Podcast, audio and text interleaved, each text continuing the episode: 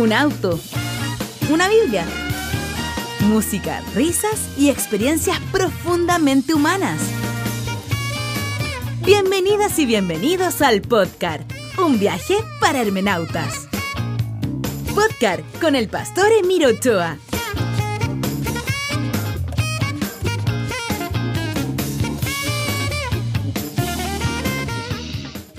Hoy día vamos a tener un programa, programa, yo todavía me creo, no sé, a ver, de nuevo.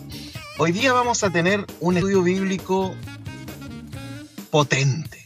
Como que todos los días digo lo mismo. Porque todos los días es súper interesante esta, esta carta de Romanos. Em, Ustedes saben que este es el programa número 21 que estamos haciendo. Patricio dice, pastor, ayer quedó una pregunta pendiente en Facebook. Era para saber qué opinaba de la teología de la liberación. Ya, bueno, partamos al tiro con esa, eh, con esa película. ¡Ay, que ando perdido! Vamos a partir al tiro con esa pregunta. Mi opinión de la teología de la liberación. Pucha, y hay gente que ama la teología de la liberación. No quiero sacar crédito con ellos porque no tendré cómo pagarlo. Creo que la teología de la liberación era necesaria. Era súper, súper necesaria la teología de la liberación sin embargo, me lleva a preguntar cuánto de teología, con, cuánta, cuánto de ideología puede tener esa teología. O sea, yo no participé de la teología de la liberación. Y yo era súper chico cuando todos estos movimientos estaban con fuerza en Latinoamérica, por lo tanto mi visión es total y absolutamente desde el vecino Mirón de al lado, porque no viví la opresión que se vivió en ese tiempo, tampoco conocí el mundo campesino aprisionado por los señores feudales de su tiempo, no conocí nada de eso, ¿no? Entonces mi visión es totalmente extranjera sobre este asunto. Por lo tanto, lo que voy a decir es lo que digo desde donde estoy nomás, ¿no?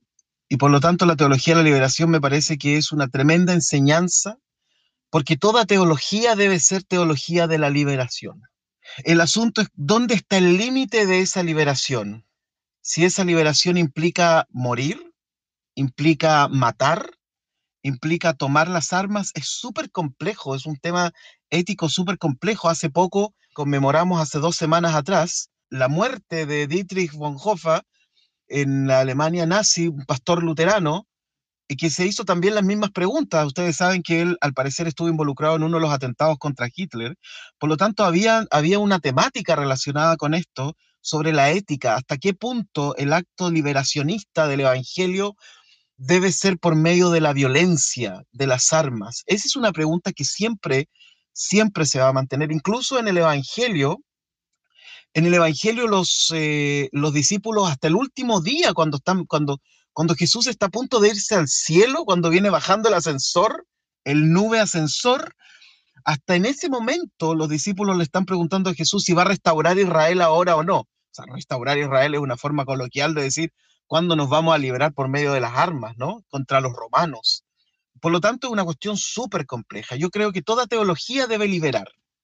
El tema es hasta qué punto, cuál es el nivel ético de esta liberación eso es súper complejo de definir.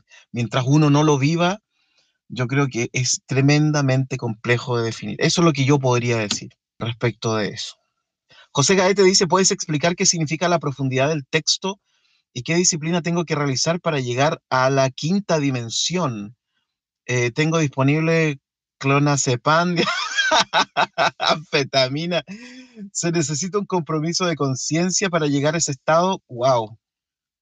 no sé si un compromiso de conciencia, porque la conciencia tiene, tiene contenido y tiene un contenido lógico, ¿no? Esta otra quinta dimensión, para empezar, se da pocas veces en la vida. No es que uno acceda al, flujo divino a cada rato, ¿no? Por lo mismo que conversábamos ese día que hablamos de eso.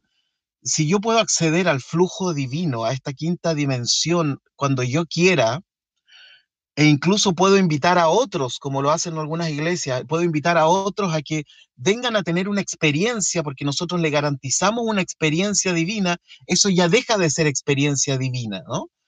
Porque la experiencia, la experiencia divina no proviene de mi voluntad, sino que proviene de la voluntad de Dios. Si proviene de mi voluntad, entonces ya deja de ser experiencia divina y se transforma en una experiencia sensorial, en una experiencia meditativa, en una experiencia de cualquier tipo, pero ya deja de ser una experiencia divina porque la experiencia divina depende de la voluntad de Dios. Eh, y por eso cuando uno ve a los patriarcas del Antiguo Testamento, ellos no pasaban este, en esta quinta dimensión, ¿no? Ellos vivían una vida bastante común y de pronto era Dios quien se les acercaba, ¿no? Por lo tanto, no eran unos creadores de experiencia. A lo más, lo que ocurría era que una vez al año, en el Yom Kippur, el sumo sacerdote entraba al Santa Santorum, al lugar santísimo, y se dice que en ese momento bajaba la Shekinah, que era como la presencia de Dios. Pero eso seguía siendo por voluntad de Dios, porque Él mandó que esto fuera así, ¿no? Por lo tanto, no hay una garantía de entrar en este flujo. Ninguna. Simplemente ocurre cuando Dios e, e, espera que ocurra, digamos, ¿no? Ahora, ¿podemos nosotros hacer algo para eso? Por supuesto. No para traer esta experiencia, porque si no eso sería manipulación, sino lo que nosotros podemos hacer es anhelar esta experiencia, es querer entrar en este flujo. Los rabinos tienen una metáfora súper linda de esto. Y esto va a explicar de alguna forma este, este punto, mm, estimadísimo Jorge. Jorge o José, perdón. José Gaete.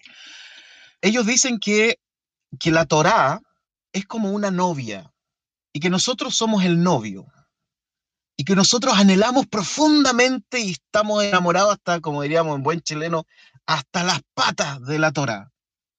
Pero la Torá, esta novia, cada cierto tiempo abre una rendijita de la cortina, se muestra para que el novio la vea, pero así nomás, ¿ah? y después se cierra la cortina. De esa forma, el novio se mantiene enamorado hasta decir basta, deseando todos los días de su vida encontrarse con la novia. A esto los, eh, los rabinos le llaman la búsqueda de la experiencia de Dios. Nos mantenemos constantemente enamorados del misterio. Amamos el misterio. Soñamos con el misterio. Es como si estuviéramos enamorados, ¿no? Quisiéramos que Dios se manifieste así, pero no lo hace. Pero sin embargo, abre la cortinita, como Moisés cuando dice la Biblia que le dio la espalda a Dios, ¿no? Eh, vemos algo de él cada cierto tiempo, cada ciertos años, no más. Esto no ocurre todos los domingos, esto no ocurre cuando hay una música especial, profunda y espacial en la iglesia. Ahí soy yo quien va hacia Dios, ¿no? Pero entrar en este flujo de la quinta dimensión de la experiencia es algo que proviene netamente de Dios. Lo único que podemos hacer nosotros es desear esta experiencia, desearla con el alma. Bueno, Oye, partimos, partimos potentes hoy día. ¿ah? Gracias por sus preguntas. También quiero agradecer a Manuel, quien me hizo llegar eh, su comentario, porque ayer les dejé una pregunta, que es la única tarea que les he dejado. Y fue lo único que la respondió, así que me siento súper mal, pero me puedo reponer rápido. La pregunta que les dejé era, ¿qué le estaba pasando con este curso? ¿Cómo están llevando este curso? ¿Mm? Para mí es importante saberlo. Es como que estoy en una sala, ¿no? Y yo quisiera saber qué les pasa con este curso. No quiero que me, no quiero que me digan cosas así como, profe, tú eres súper lo que sea, no. Quiero saber qué les pasa en profundidad. ¿Cómo están llevando este curso? ¿Les cuesta? ¿Los ha conflictuado? ¿Los ha liberado? ¿Los ha, con, todas las salvedades que eso significa? ¿O ha sido una recopilación nueva de datos también para ustedes? ¿Tienen datos que no tenían? ¿Este análisis psicoteológico de Pablo? Me gustaría saber eso, es muy personal, por eso, por eso me encantó que Manuel lo escribiera en, WhatsApp, porque es personal, ¿no? no es necesario que lo escriban aquí. O sea, para mí es mucho mejor que me lo escriban por interno y que me digan cómo están avanzando con este curso. Gabriel dice, yo pensé que era solo para los hermanos de la iglesia. No, no, no, no, esto es para, para todo el mundo. No, no, no, lo de responder preguntas para nada. Eso es para todos quienes están llevando Romanos mi respuesta estaba implícita en el comentario por interno de ayer. Ajá, ok, perfecto, Felipe. Muchas gracias. Ok, vamos entonces a Romanos capítulo 7. ¿Qué nos depara hoy Romanos capítulo 7? Voy a leer directo desde el 1 hasta el 6. Bueno, vamos a ir leyendo de a poco, ¿no? Como lo hacemos siempre. Capítulo 7, versículo 1. Hermanos, les hablo como a quienes conocen la ley. Ojo, que aquí ya, si ustedes recuerdan, al final del capítulo 6 le está hablando como a los gentiles, ¿no?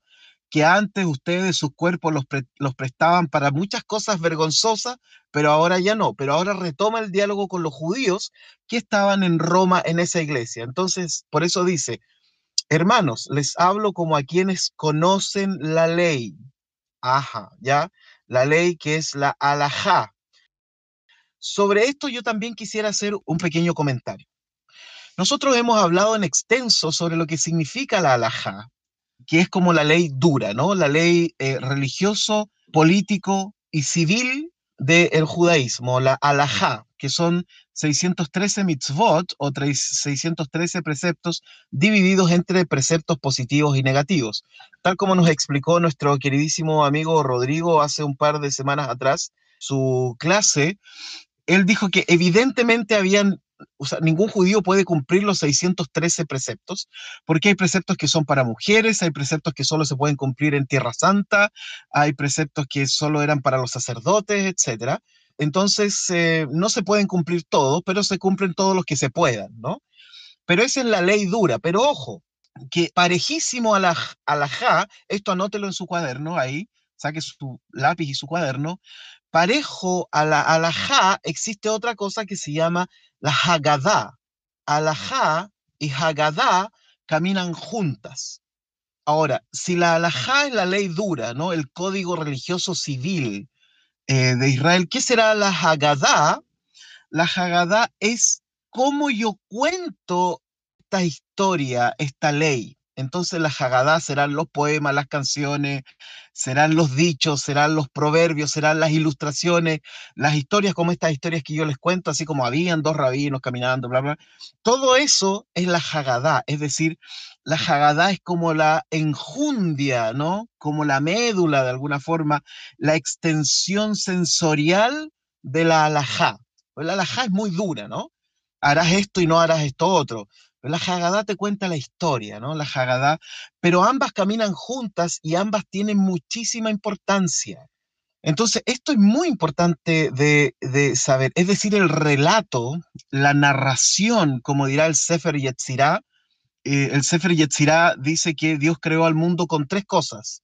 El Sefer Yetzirah es un libro de la mística judía del siglo IV y dice que Dios creó al mundo con tres cosas, con las letras, con los números y con el relato. Entonces, la alajá serán las primeras dimensiones, por cierto, números y letras, es decir, la dimensión del largo y del ancho y de la profundidad, ¿no? Pero la Haggadah es el relato, ¿ya? Es como nosotros, pues nosotros tenemos dimensiones, ¿no? Numéricamente tenemos, unos tenemos dimensiones más grandes que otros. Numéricamente podemos ser comprendidos y estructurados. ¿no? Yo mido un metro setenta y seis, no les voy a decir mi peso porque después de esta cuarentena eh, se extendió, pero con números yo puedo ser descrito. Con letras ustedes pueden conocer cuál es mi nombre, pero yo mismo represento un relato, igual que tú, representas un relato. Entonces, la, la alajá es la letra y el número, la ley dura, ¿no? El judaísmo dirá que es la letra escrita de la Torá, pero la Haggadah es todo lo demás, es el relato, es como nosotros nos, nos relatamos unos a otros. Entonces, alajá es el relato duro, pero la Haggadah es la habilidad blanda, podríamos decir, ¿no? Y ambas necesitan combinarse, ambas caminan juntas. Por eso en las iglesias, si uno invita al estudio bíblico, llega un grupito, y si uno invita a cantar, llega otro grupito, ¿no? Alajá y Haggadah pero ambas son sumamente importantes. Anótela ahí, alajá y Haggadah. Por eso cuando Pablo dice, hermanos, les hablo como a quienes conocen la ley, se refiere a la alajá. Pablo sigue insistiendo, ahora pasó de hablarle a los, de los gentiles, vuelve a hablarle ahora a los judíos. ¿Acaso no saben que uno está sujeto a la ley solamente en vida? Entonces ahora coloca un ejemplo. La casada está ligada por ley a su esposo solo mientras éste vive. Estamos. Pero, como dice el dicho, a rey muerto, por ejemplo, la casada está ligada por ley a su esposo solo mientras éste vive. Pero si su esposo muere, ella queda libre de la ley que la unía a su esposo.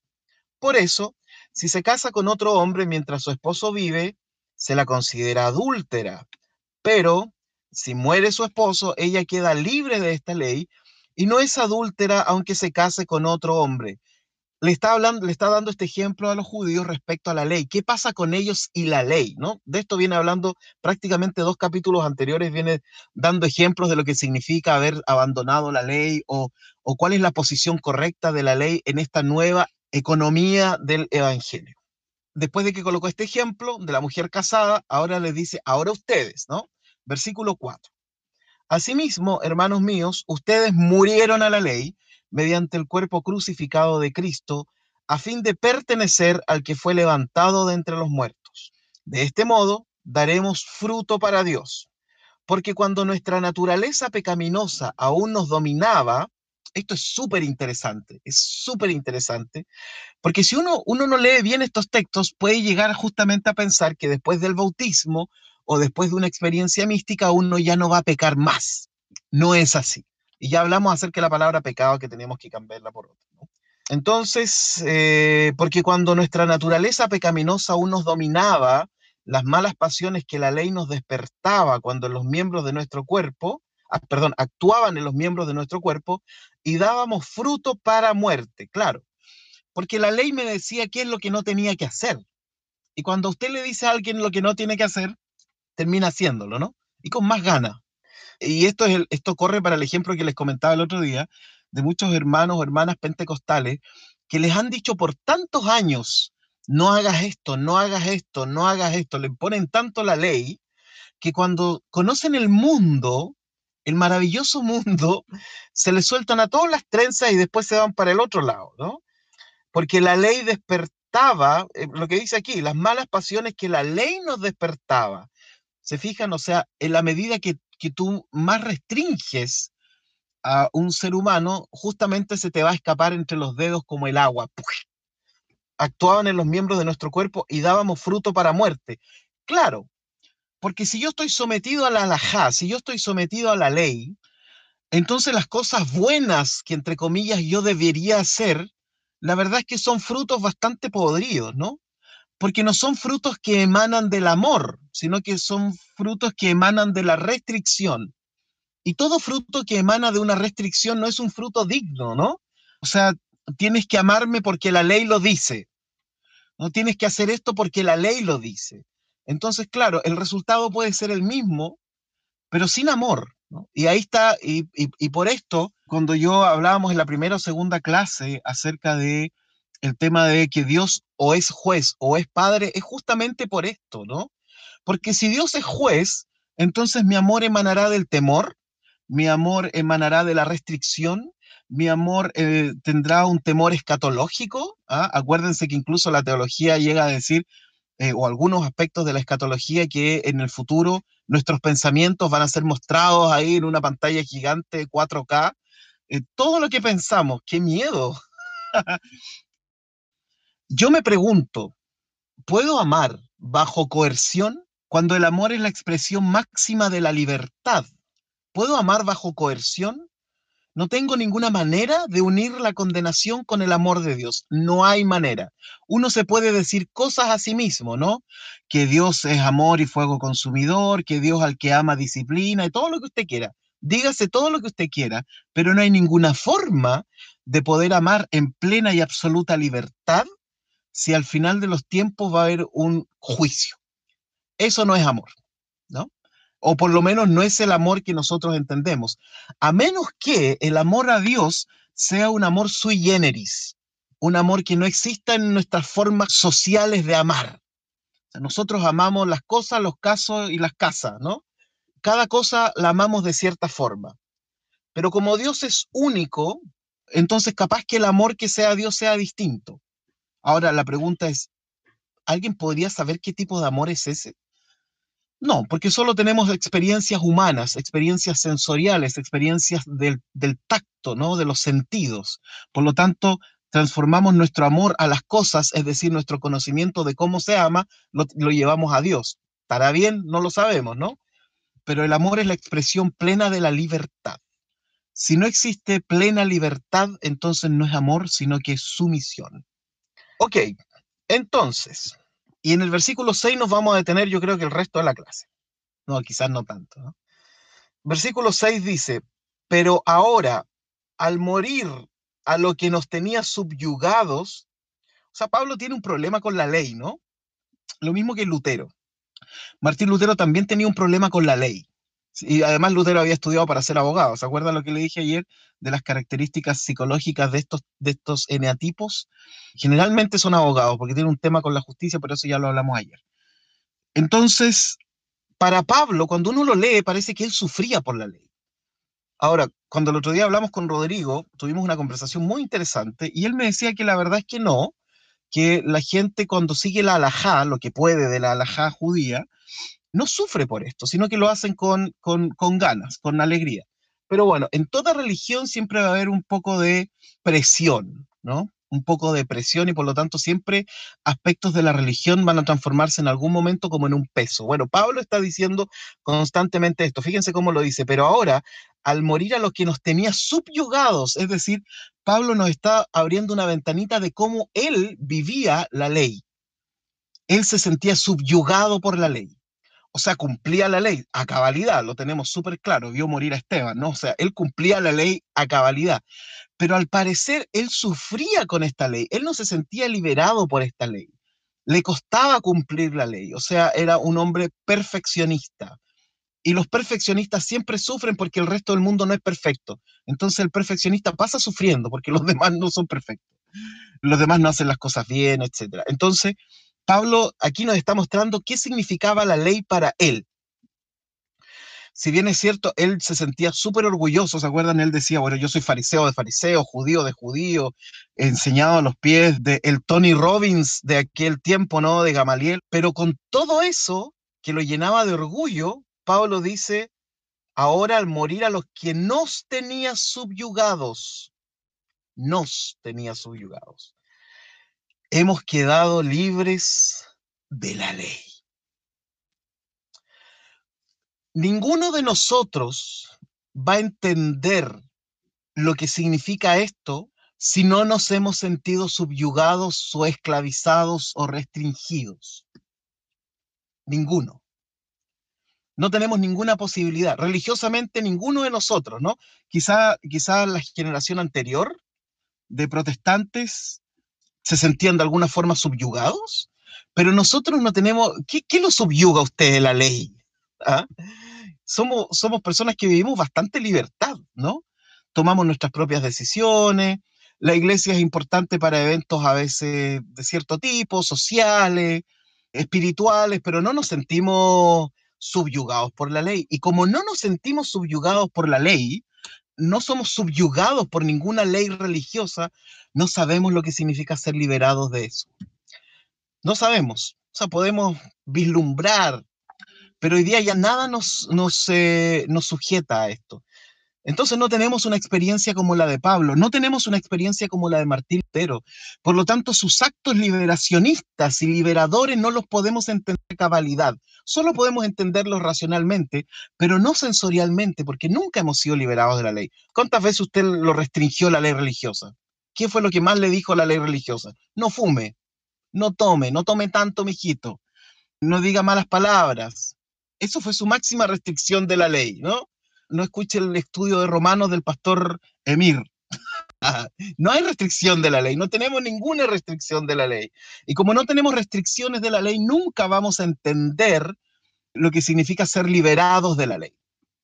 Quizás los más cercanos a eso son los movimientos ultraconservadores en cualquier religión. Ellos sí son subyugados. Y ahí échenle un vistazo a, a la serie cortita de cuatro capítulos de poco ortodoxa que está en Netflix. Ahí podemos echar un vistazo a personas subyugadas por la ley, pero son pocos casos. Pero ahí hay ejemplos. En iglesias protestantes, no sé, los Amish, no tengo idea. No, no, los únicos ejemplos cercanos que yo conozco son de iglesias pentecostales muy conservadoras, en donde la verdad es que la restricción está más cercana a las mujeres que a los hombres, ¿no? No se pinten de esta forma, no se corten el pelo, no usen pantalones ajustados, etcétera, ¿no? En, algunas incluso usan velo todavía.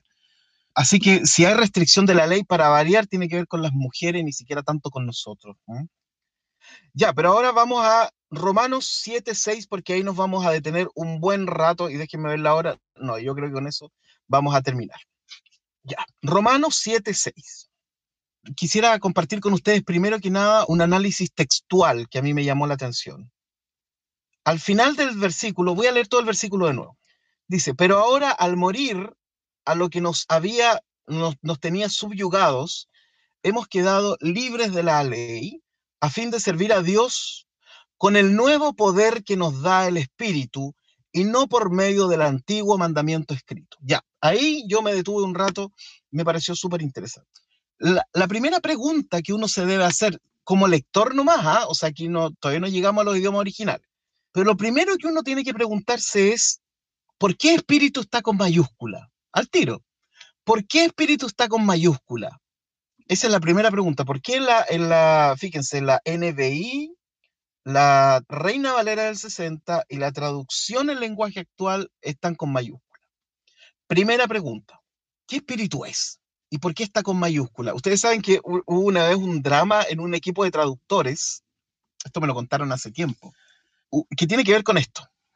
Hubo un drama en un equipo de traductores porque los traductores que estaban trabajando el Antiguo Testamento no colocaban espíritu, cuando se refería al Espíritu Santo, con mayúscula. Lo colocaban con minúscula nomás. Y los traductores del Nuevo Testamento colocaban todos los espíritus con mayúscula. Bueno, los espíritus que se referían al Espíritu de Dios. Entonces se armó una, una, una trifulca y más o menos, porque los traductores del Antiguo Testamento decían, perdón, si queremos ser fieles al texto hebreo, en el texto hebreo no hay mayúsculas ni minúsculas. Por lo tanto, ruach, que es espíritu, lo vamos a traducir siempre con minúscula, porque además, si lo traducimos con mayúscula, estamos haciendo una traducción teológica y no una traducción filológica, ¿no? Es decir, estamos traduciendo con teología en mente al colocar espíritu con mayúscula, porque además en la Biblia hebrea, ¿no? En el Antiguo Testamento, en el Tanaj, como no existe la mayúscula y no existe la creencia en la Trinidad y por lo tanto el Espíritu Santo no es una persona, no tiene por qué colocarlo con mayúscula. Buen argumento, un argumento que yo compartiría. Pero los traductores del Nuevo Testamento las veces que aparecía neuma en el Nuevo Testamento y tenía que ver con el Espíritu de Dios, suácate, lo ponían con mayúscula, porque entonces estaban traduciendo con teología en el cuerpo. O sea, esto es un pequeño ejemplo para que usted sepa que no hay traducción que sea neutra. Siempre va a haber traducción con teología en el cuerpo del que traduce. Siempre. Entonces, lo primero que yo me pregunté cuando vi este texto, dije, ¿por qué dice espíritu con mayúscula? Ok, entonces hagamos lo que debemos hacer. Veamos otras traducciones. Bueno, y la Reina Valera también dice, y leamos el texto, pero ahora estamos libres de la ley por haber muerto para aquella en que estábamos sujetos. Esto es mucho más suave que subyugados de la NBI. De modo que sirvamos bajo el régimen nuevo del espíritu con mayúscula y no bajo el régimen viejo de la letra yo dije, chuata, otra vez espíritu con mayúscula. Pero sigo dudando. Ese ha sido mi problema toda la vida. Entonces, vamos a la traducción en lenguaje actual que yo le he tirado tantas flores este tiempo. Y dice el versículo 6. Pero ahora la ley ya no puede controlarnos. Es como si estuviéramos muertos. Somos libres y podemos servir a Dios de manera distinta. Ya no lo hacemos como antes, cuando obedecíamos a la antigua ley, sino que ahora obedecemos al Espíritu Santo. Suácate, ya aquí se acabó. Listo, aquí no tuvo ninguna restricción el traductor de la TLA y si los otros habían puesto espíritu para mantenerse cerca del texto, pero lo pusieron con mayúscula, aquí la TLA le puso Espíritu Santo nomás, no le preguntó a nadie, dijo prefiero pedir perdón que pedir permiso y le puso nomás Espíritu Santo. Pero no quedándome tranquilo con eso, dije, bueno, voy a consultar un par de textos más solo para ver qué pasa, para provocarme problemas. Y me fui a la traducción que tengo, no sé está aquí Tomás Benítez, siempre lo digo cuando cito la Biblia, su antepasado, ¿no? Eh, revisé la Biblia de Guillermo Yuneman, el padre Yuneman, su traducción es hermosa, literalmente hermosa. Es muy difícil de entender porque es demasiado literal. Y resulta que la traducción que él hace, que yo confío en su traducción porque es súper literal, dice, para servir nosotros en novedad de espíritu, con minúscula. Yo dije, ajá, hay dos cosas distintas acá. Dice para servir nosotros en novedad de espíritu y el espíritu con minúscula. No dice para ahora obedecer al Espíritu Santo. Aquí dice novedad de espíritu. Cuando yo leo novedad de espíritu, estoy diciendo como, ¿cierto? Ahora quiero servir con una nueva forma, con una nueva convicción, con una nueva lectura de la vida, etcétera, ¿no? No dice ahora obedecemos al Espíritu Santo. Es distinto. Entonces yo dije, ya, punto para Yuneman, ¿cierto? Porque además el texto griego dice neumatos, espíritu, ¿ya? Y el texto griego tampoco tiene mayúscula, nada de eso. Todo lo que yo ponga en mayúscula va a ser una interpretación teológica. Entonces dice neumatos con minúscula. Ok, el espíritu. Pero no quedando conforme con eso, me fui a la traducción de El Satames, que escribió un interlineal griego súper bueno, súper bueno, de verdad. Si lo pueden comprar, el Nuevo Testamento interlineal de El Satames. Déjenme ver si tengo la editorial y se las digo al tiro. Es bueno en muchos sentidos. Primero porque está escrito por una mujer y eso ya es maravilloso. Segundo, es bastante, como dice mi querido amigo Raúl Martín, es muy riguroso en el texto. Deme un minuto que lo tengo por aquí. Se llama, aquí tengo el título, Nuevo Testamento interlineal, palabra por palabra, griego-español, o sea, viene el interlineal griego, viene palabra por palabra en español, y al lado, en una columna, viene la traducción ya del texto. Déjenme ver qué editorial es, por si alguien lo quiere comprar, porque tampoco es muy caro. O sea, de hecho no es caro. Eh, Sociedades Bíblicas Unidas. Si puede comprarlo, cómprelo. Es una muy buena traducción, es un muy buen trabajo también. Bueno, el asunto es que me fui a la, al interlineal de Elsa Tames y ella dice según un espíritu nuevo. O sea, en la traducción griega, ella colocó exactamente lo mismo que Guillermo Yuneman. Colocó para servir nosotros en novedad de espíritu. No colocó espíritu con mayúscula y novedad de espíritu no se refiere al Espíritu Santo, sino que se refiere a hemos sido liberados. Esto es inspiración. Vamos a hablar de inspiración bíblica, ¿no? Me siento inspirado, una novedad de espíritu, una novedad de potencia interior, un dinamis distinto, ¿no? Y después en la traducción al lado, ella coloca, según un espíritu nuevo, espíritu con minúscula. Ya, esto nos sirve para darnos cuenta de cómo a veces los traductores bíblicos colocan teología en sus traducciones. Entonces, NBI, Reina Valera y TLA colocaron teología en sus traducciones. Guillermo Yuneman y Elsa Tames, uno católico y ella protestante, de hecho ella hace clase en la Universidad Bíblica Latinoamericana, creo, ambos colocan la misma traducción, es decir, no es una traducción teológica, es una, una traducción lo más cercana al texto posible. Bien, eso era lo primero que les quería comentar. Resulta que después el texto dice, y no por medio del antiguo mandamiento escrito, la Reina Valera dice, y no bajo el régimen viejo de la letra, que en griego es gramatos, y la TLA dice, cuando obedecíamos a la antigua ley. Y aquí yo quisiera detenerme un minuto, o sea, nos vamos a detener un minuto en este texto.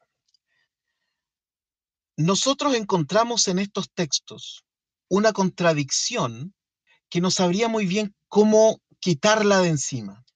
Dije todo enredado, lo voy a decir de nuevo, o lo voy a decir de otra forma. O lo voy a decir con el texto. Y no por medio del antiguo mandamiento escrito, o no por medio literalmente de la letra, ¿no? El texto griego dice gramatos, que es la letra, ¿no? De gramática, ¿no? Viene de ahí, de eneagrama, ¿no? Etcétera, viene de gramatos. Por lo tanto, más que mandamiento escrito es la letra, ¿no? La letra. Cuando tú colocas estos textos por escrito, esto era una carta, ¿no? Siempre fue escrita, pero primero emana del pensamiento. Cuando tú pasas del pensamiento o del relato al texto escrito, estás pasando de la libertad a la esclavitud. Quisiera decirlo de esa forma. Lo voy a decir de nuevo. Cuando tú pasas del pensamiento, del acto de la conciencia pensante, cuando pasas del acto de la reflexión, cuando pasas de la tradición oral al texto escrito, tú pasas de la libertad a la esclavitud. Todo texto escrito en algún sentido se transformará en un texto esclavizante o esclavizador. Esto es muy importante, porque el texto escrito por razones de espacio y tiempo, por razones de las primeras dos dimensiones que conversábamos el otro día, inherentemente se va a transformar en un concepto limitado o delimitante. La mayoría de los textos del Antiguo Testamento, por ejemplo, y los evangelios eran tradición oral. Como tradición oral eran textos como el viento, como decía Nino Bravo, ¿no? Libre como el sol cuando amanece, yo soy libre. Qué buena canción. Y no es de mi época. Cuando el texto es tradición oral, es conciencia, es relato, como decía el Sefer Yetzirah, son textos libres, de libre interpretación. Por eso encontramos distintos relatos de los evangelios, porque cada evangelista escribe desde lo que le pasaba en el alma, ¿no?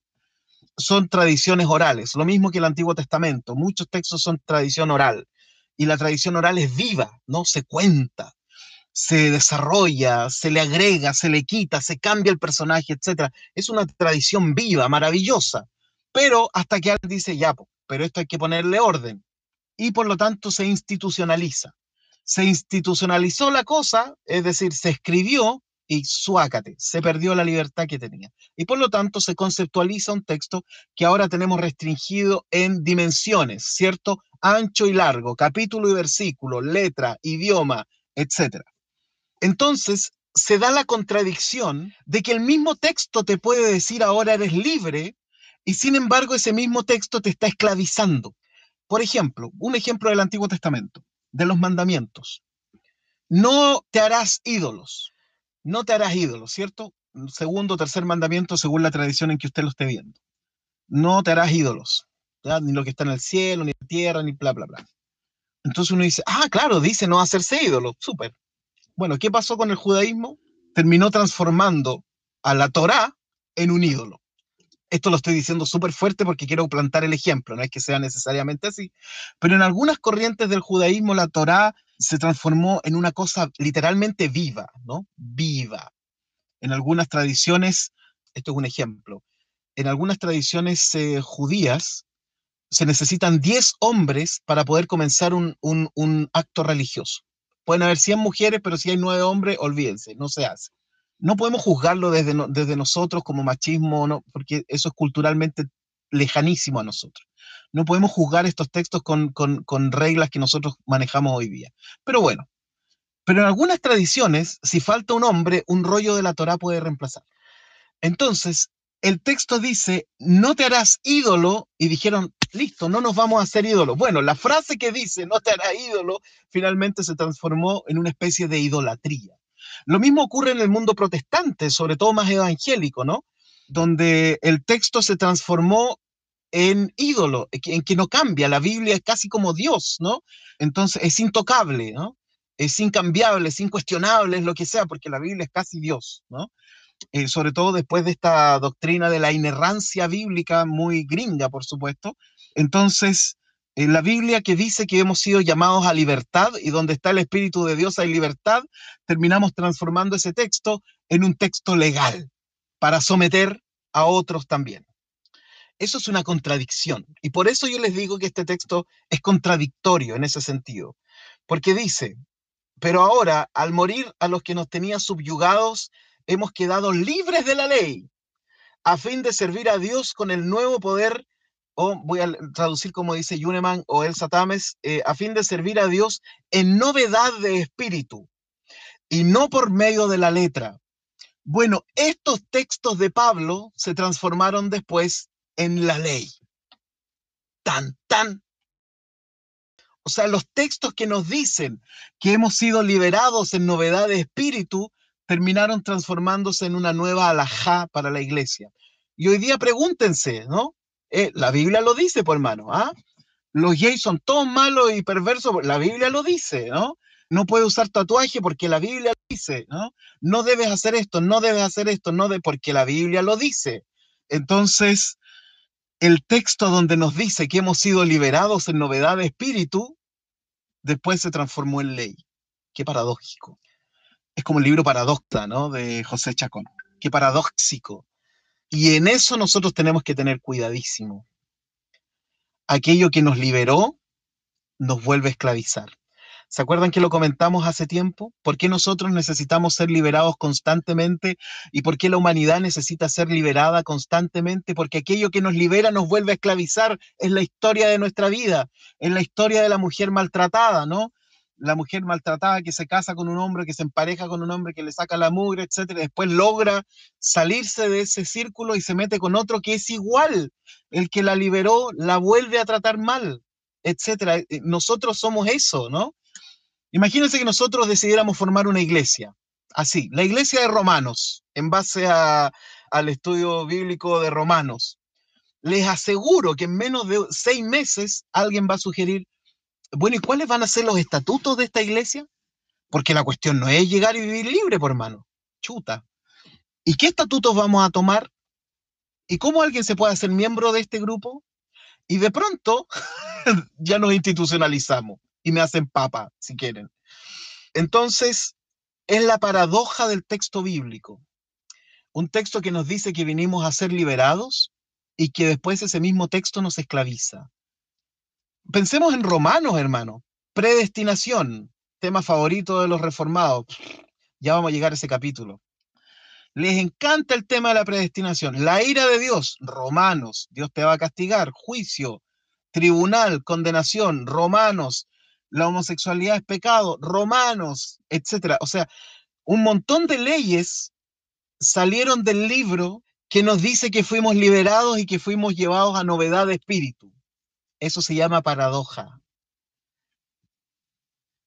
Bueno, y eso quería decir. No tengo más clase para hoy, se me acabó. Felipe dice, eh, este pequeño detalle ya eh, no nos hace descansar nuestra obediencia en el Espíritu Santo, sino en nuestro propio espíritu. Si esto es así, cambia mucho la concepción del cristianismo, claro. De hecho, Pablo volverá a eso en el capítulo 14.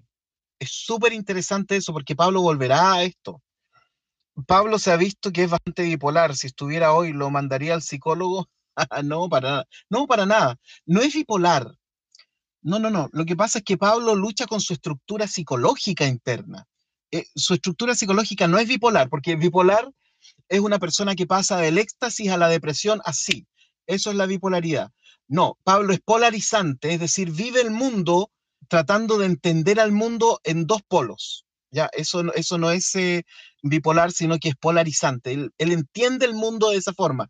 La ley versus la gracia, los esclavos versus los libres, la fe y las obras, los judíos con los gentiles, la ley y la libertad, o sea, toda su estructura psicológica la ve en dos polos, pero no es que sea bipolar, por si acaso. Cuando converso con amigos algo de esto, me dice que es doctrina de demonios. Qué duro, hermano. Gabriel dice, me quedo dando vuelta lo de ayer de la pregunta que probablemente se hacía Pablo. ¿Es posible crear una iglesia ética sin ley? Es una gran pregunta. Y de ahí surge la culpa que la gente suele echarle a Pablo, ¿no? De que en el fondo Pablo creó el cristianismo. Mucha gente ha dicho eso, que en el fondo Pablo institucionalizó el cristianismo, porque Jesús no vino a armar una nueva religión, ¿no? En el fondo, si nosotros universalizamos el mensaje de Jesús, el mensaje de Jesús es tremendamente ecuménico. Si nosotros universalizamos el mensaje de Jesús, el mensaje es ahí donde tú estás, debes transformar tu espiritualidad en una espiritualidad ética, es decir, que le dé luz y que le sirva a los otros. No tienes que salir de donde estás. Al centurión romano no le dijo que se convierta, a la mujer sirofenicia no le dijo que se convierta, a la mujer samaritana no le dijo que se convierta. Ahí en el lugar donde están, incluso dijo, hay más fe fuera de Israel. O sea, el mensaje de Jesús es tremendamente ecuménico. Ahí donde usted está, en la religión que usted está, debe darse cuenta cuando la religión empieza a oprimir a los demás y tiene que liberarlos, pero no salirse de su religión. Es un mensaje súper ecuménico el de Jesús, si lo traemos a este tiempo. Bueno, estamos llegando al final de capítulo de hoy. Gela dice, es dialéctico, exactamente, es dialéctico, Pablo. ¿ah? Súper bien. Muchas gracias. Cristina Liv dice, pero uno es libre de amarrarse a un texto o no. Incluso uno puede amarrarse, pero la experiencia de vida puede hacer que te desamarres nuevamente y te vuelves a amarrar. Absolutamente. Nosotros necesitamos los textos, necesitamos la Biblia. Si el problema no es ese, el problema es cuando una entidad superior te dice lo que tienes y lo que no tienes que hacer. Oye, todos fuimos llamados a, eh, a novedad de espíritu, ¿no? Pablo se la juega con eso y lo vamos a ver en el capítulo 14. Ahí lo dice de una manera hermosa, pero todavía no llegamos ahí. Así que no vamos a decir nada más. Ya, les mando un abrazo cariñoso a cada uno de ustedes. Compartan este curso con quienes ustedes crean que les puede servir. Ya se fijan que ya estoy hablando como un youtuber. Deme dedito arriba, pinche la campanita. Pásenlo bien y nos encontramos mañana, viernes, en nuestro último programa de la semana. Bendiciones. Berajot, Brajot Brahop de Kulam, así se dice, bendiciones para todos. Un abrazo, que lo pasen bien y háganme llegar por interno, de verdad quiero saber cómo están llevando este curso, qué les está pasando con este curso. Cuéntenme, para mí es súper importante el diálogo, de verdad, así como interacción, díganme en qué están, etcétera, etcétera, etcétera. Así que escríbanme lo que ustedes quieran por, por un mensaje interno de Facebook, por WhatsApp, etcétera. Que lo pasen bien, que tengan un lindo día. Chao, chao.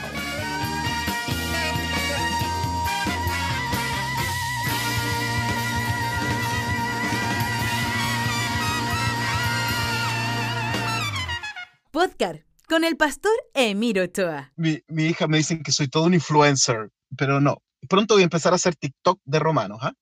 Entonces, pinche la campanita, dele dedito arriba, comparta, comparta este estudio con quien usted crea que le va a servir, ¿no? Porque hay gente que quizás le va a dañar. Ya, tanto va a ser. Otras informaciones en www.nuag.org. Nuag.org.